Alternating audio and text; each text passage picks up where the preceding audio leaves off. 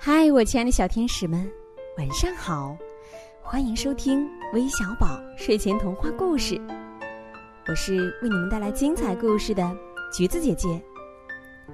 今天我要给你们带来的精彩故事名字叫《猜猜谁来了》，一起来听听吧。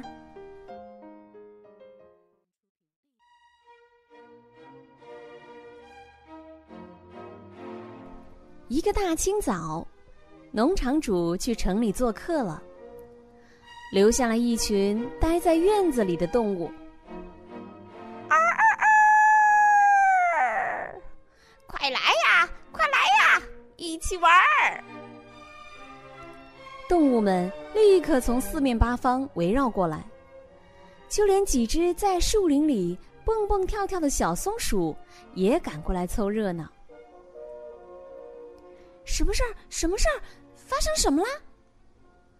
哦，大家正在玩“猜猜谁来了”的游戏。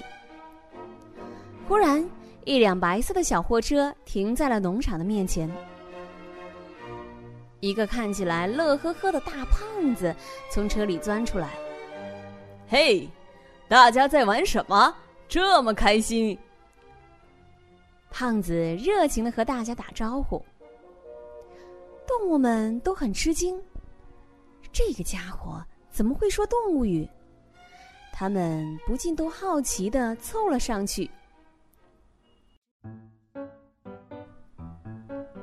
这个陌生人从口袋里掏出一把巧克力和棒棒糖，全都丢给了猪。我来的地方啊，这样的巧克力还多的是。他说。要是你还想吃到更多的巧克力，就跟我去玩玩吧。这还用问吗？猪立刻就冲向了小车。巧克力的味道可是棒极了。这个陌生人又拿出一些羽毛，在母鸡们眼前晃悠。这些羽毛可比公鸡的羽毛还要漂亮好几倍呢。我来的那个地方啊，到处都是这样的羽毛，你们想要多少有多少。这一下，母鸡们也一窝蜂的挤上了陌生人的车，也不管公鸡在一边有多不开心。哼，你就是在吃醋！母鸡们对公鸡嚷嚷：“因为我们马上就要比你们变得更有派头了。”哦，顺便说一句，陌生人又转身对母牛说道：“我在来的路上遇到了农场主，他有急事要找你，你可以坐我的车去见他。”就这样，母牛也上了车。虽然他觉得有点害怕，可这个陌生人说自己见过农场主，母牛也不敢对他说个不字。陌生人正清点着车上的动物们，忽然，他猛地一拍脑袋：“哦，我怎么把那匹马给忘记了？马儿啊，你也打算去你朋友们要去的地方吧？那地方好玩吗？”马儿问。“当然了，那儿要什么有什么，你去看看就知道了。”于是，在好奇心的驱动下，马儿也上了车。接下来，陌生人又转过身来劝驴子：“嗨，你也想和大伙儿一起走吧？”他信心十足的问，可驴子却摇摇头：“不，我不想去。不想去。”陌生人皱起眉头：“为什么呀？”就算农场主和其他的动物会为这个生气，你也不去。对，就算他们气炸了，我也不去。驴子回答道：“虽然他也有一点害怕，可他还是待在原地一动不动。”哼，你这个倔驴，走着瞧吧！你可什么好处也捞不到了。陌生人说着，就关上了门，一溜烟儿，把车开得无影无踪了。你不跟着走，让那个家伙很恼火啊！公鸡对驴子说：“不过他也真是滑稽，居然想带走整个农场的动物。不管怎么说。”他都热乎的有点过了头。对呀，驴子若有所思的喃喃低语。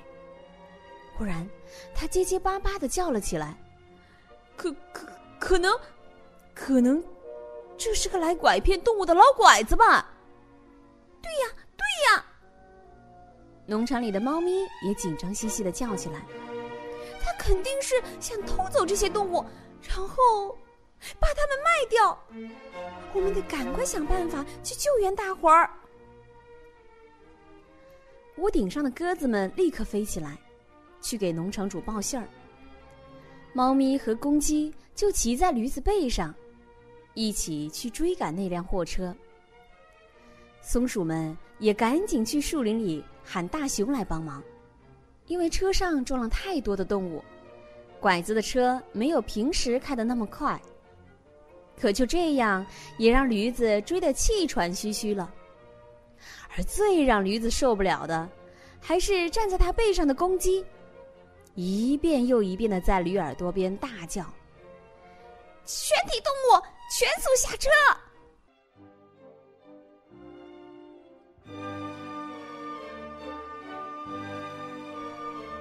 可不管驴子怎么拼命的跑，它还是跑不过车轮子。啊，追追不上了！驴子喘着粗气说：“我，我再也跑不动了。”那我们怎么办呢？猫咪歇斯底里的大叫：“我们所有的朋友可都在那辆车上！”就在这时，忽然传来了一个急刹车的声音。原来是半道上出现的大熊挡住了拐子的去路。大熊正在火头上，这一来是因为他没能美美的睡个午觉，二来也是因为他最痛恨拐卖动物的家伙。驴子前脚刚赶到货车跟前，猫咪后脚就窜进了开着的车窗，四爪齐上，把拐子的大胖脸划了个横七竖八。驴子去开车门放大家出来的时候。大熊也一爪子把胖拐子拎出了货车。胖拐子还没看清是谁在揍他，眼前就出现了农场主和一个全副武装的警察。他们是得到鸽子的报信后赶来的。糖果和彩色羽毛七零八落的撒了一地。可动物们谁也没有再去瞧一下。上了拐子的车以后，我们啥好东西都没有看到。猪对猫咪说：“我可再也不上当了。”哎，可真是运气呀！你们都及时赶到了。母牛连连道谢：“再差一点，我们就全军覆没了。”不过现在，我们可不怕那些老拐子了。猪说：“因为我们都变聪明了，而且跑得比他们还快。”亲爱的小朋友们，今天的故事就到这里啦。哎，如果咱们以后也像农场里面的小动物一样，遇到陌生人，不管这个陌生人对我们说什么、做什么，咱们一定要谨慎哦。好了，今天的故事就到这里啦，一起来听听今天的故事名单当中有你的名字吗？他们分别是来自山东的糖糖，来自湖北的饶子熙，来自天津的勾梦凡，来自山西的瑞瑞，来自福建的陈景辉。我们明晚再见，晚安。